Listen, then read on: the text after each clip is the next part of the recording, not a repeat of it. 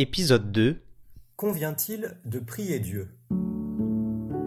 Saint Thomas commence toujours par examiner les arguments de ses adversaires avant d'avancer les siens. C'est très généreux de sa part et souvent très intéressant parce que ça l'oblige à comprendre les autres qui ne pensent pas comme lui. Thomas présente donc trois arguments avec lesquels il n'est pas du tout d'accord.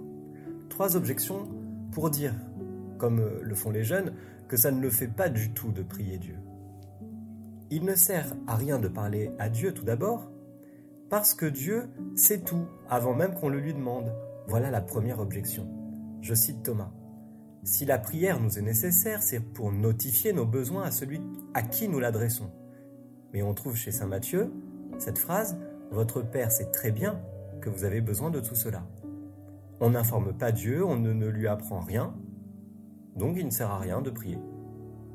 Deuxième argument avec lequel évidemment Thomas n'est pas d'accord, on se berce d'illusions en pensant que notre prière va changer les choses. C'est peine perdue d'imaginer un seul instant qu'on fléchira Dieu par nos pauvres mots. Je cite l'objection. La prière fléchit celui à qui on, on adresse et l'amène à faire ce qu'on lui demande. Mais Dieu est immuable et inflexible en ses desseins, comme le dit le premier livre de Samuel le Dieu triomphant d'Israël ne pardonnera pas et rien ne l'amènera à se repentir. Conclusion, il ne convient pas de prier Dieu. La troisième objection que soulève Saint Thomas va dans un tout autre sens. Elle consiste à dire qu'il ne sert à rien de prier parce que Dieu nous exauce de lui-même avant que nous lui demandions quoi que ce soit. Il est tellement bon, tellement amour qu'il n'y a même pas besoin de le prier. Il nous donne d'avance tout ce dont nous avons besoin. Dieu, dans cette perspective, est le parfait papa gâteau qui précède tous nos désirs. Le point commun de ces trois objections, c'est d'arriver à la conclusion suivante. Il ne convient pas de prier Dieu.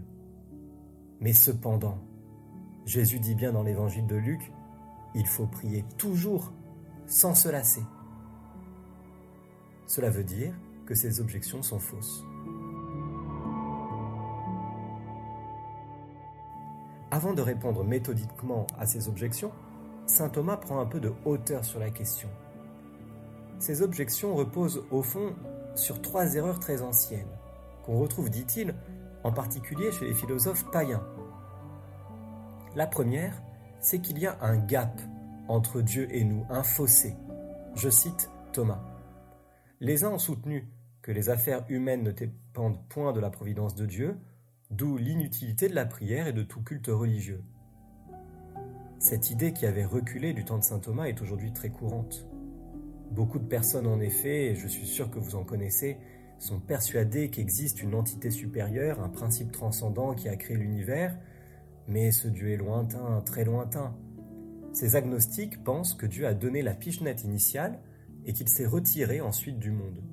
Il laisserait les hommes faire leur micmac parce que de son côté, il aurait bien d'autres choses à faire. Pour ces personnes-là, il ne sert à rien de prier Dieu, parce qu'il est trop lointain, trop perché pour nous entendre. Il a trop la tête dans les nuages pour prêter attention à nos petites histoires. La deuxième erreur est celle du déterminisme. Pour d'autres, dit Thomas, tout, même les choses humaines, se produit suivant un cours nécessaire. Dans cette perspective, la nécessité qu'on repère dans les choses physiques, les lois naturelles, s'appliquerait aux affaires humaines. Prier ne servirait de rien parce que tout est déjà écrit.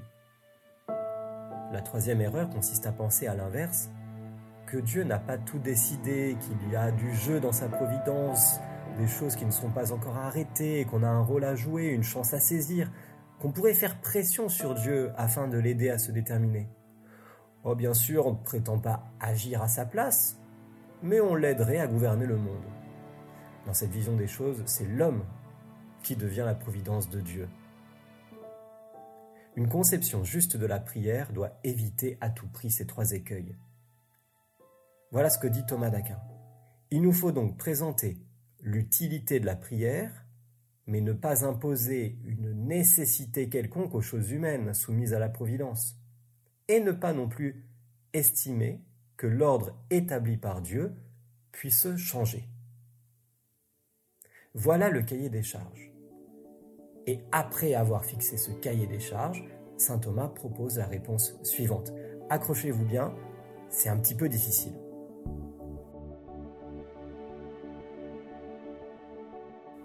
Pour le voir clairement, dit-il, il faut considérer que la providence divine ne se borne pas à établir que tel ou tel effet sera produit. Elle détermine aussi en vertu de quelle cause et dans quel ordre il le sera. Or, l'activité humaine est efficace et nous pouvons la mettre au rang des causes. Aussi faut-il que l'homme agisse non pour que ses actes changent le plan divin, mais pour qu'il réalise certains effets conformément à l'ordre établi par Dieu. C'est d'ailleurs ce qui se passe dans la causalité naturelle. Et il en est de même pour la prière. Nous ne prions pas pour changer l'ordre établi par Dieu, mais pour obtenir ce que Dieu a décidé d'accomplir par le moyen des prières des saints. Si bien que par leur demande, les hommes méritent de recevoir ce que le Dieu Tout-Puissant, dès avant les siècles, a résolu de leur donner, dit Saint Grégoire. C'est brillant, n'est-ce pas? Comment vous n'avez rien compris? Bon, je la refais. Première considération. Dieu sait tout ce qui va arriver dans cette pièce au millimètre près, au millionième de seconde près. Non seulement il connaît ce qui va arriver, la feuille de l'arbre qui dehors va frémir sous le vent, le cil qui va tomber de votre, sur votre paupière, la rature que vous allez pouvoir faire si vous prenez des notes, je ne sais pas. Mais en tout cas, Dieu lui sait en vertu de quelle cause et dans quel ordre tout cela va se passer. Certains effets arrivent de manière nécessaire. La goutte d'eau, par exemple, qui tombe sur la vitre, va tomber selon des lois de la gravité nécessaires. Mais d'autres effets arrivent de manière non déterminée. Je peux par exemple aller à droite ou à gauche, me mettre librement à genoux ou rester debout pour m'adresser à Dieu. Eh bien Dieu compte sur nos bonnes actions libres pour réaliser certains effets. À notre prière est suspendu un certain effet que Dieu de toute éternité avait prévu de donner de cette manière-là. Est-ce que nous changeons la volonté de Dieu en priant? Non, car Dieu avait résolu de réaliser cet effet par votre prière. Est-ce que vous n'avez pas été libre de le faire? Non, Dieu ne vous y a pas obligé. Il voulait que cet effet arrive par le biais d'une cause seconde, moralement libre, c'est-à-dire vous. Vous êtes la cause seconde morale libre. Conclusion, par notre prière notamment, nous coopérons à la réalisation des desseins de la Providence. Voilà dressé dès le deuxième article le cadre de la réflexion. Tout presque est en place maintenant pour répondre aux objections que nous avons vues au tout début de cette interview.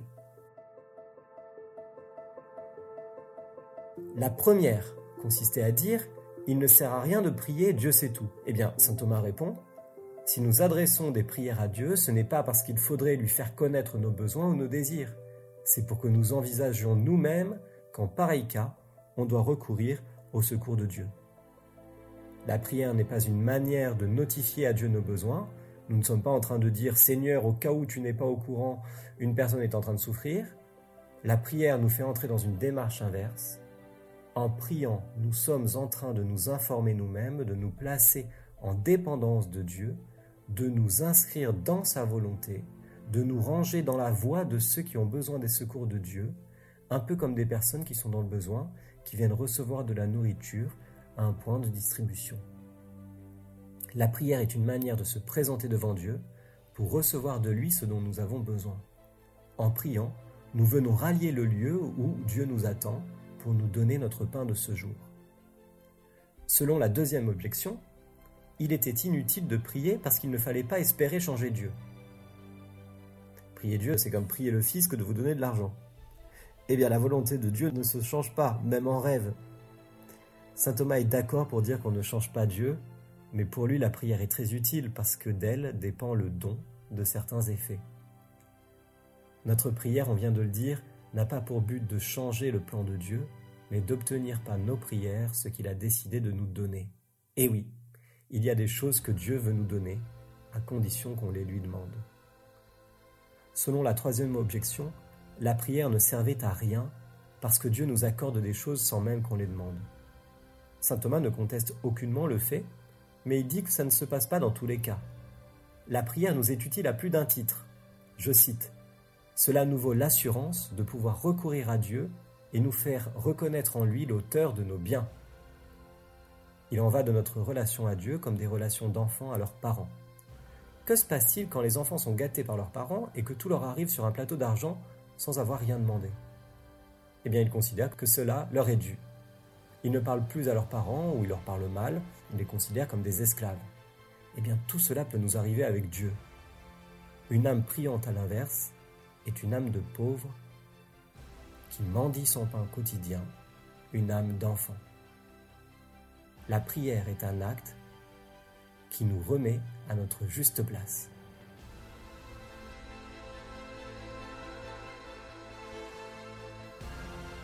Et voilà la troisième question que nous nous poserons la prochaine fois. Quelle vertu faut-il posséder pour être un homme ou une femme de prière?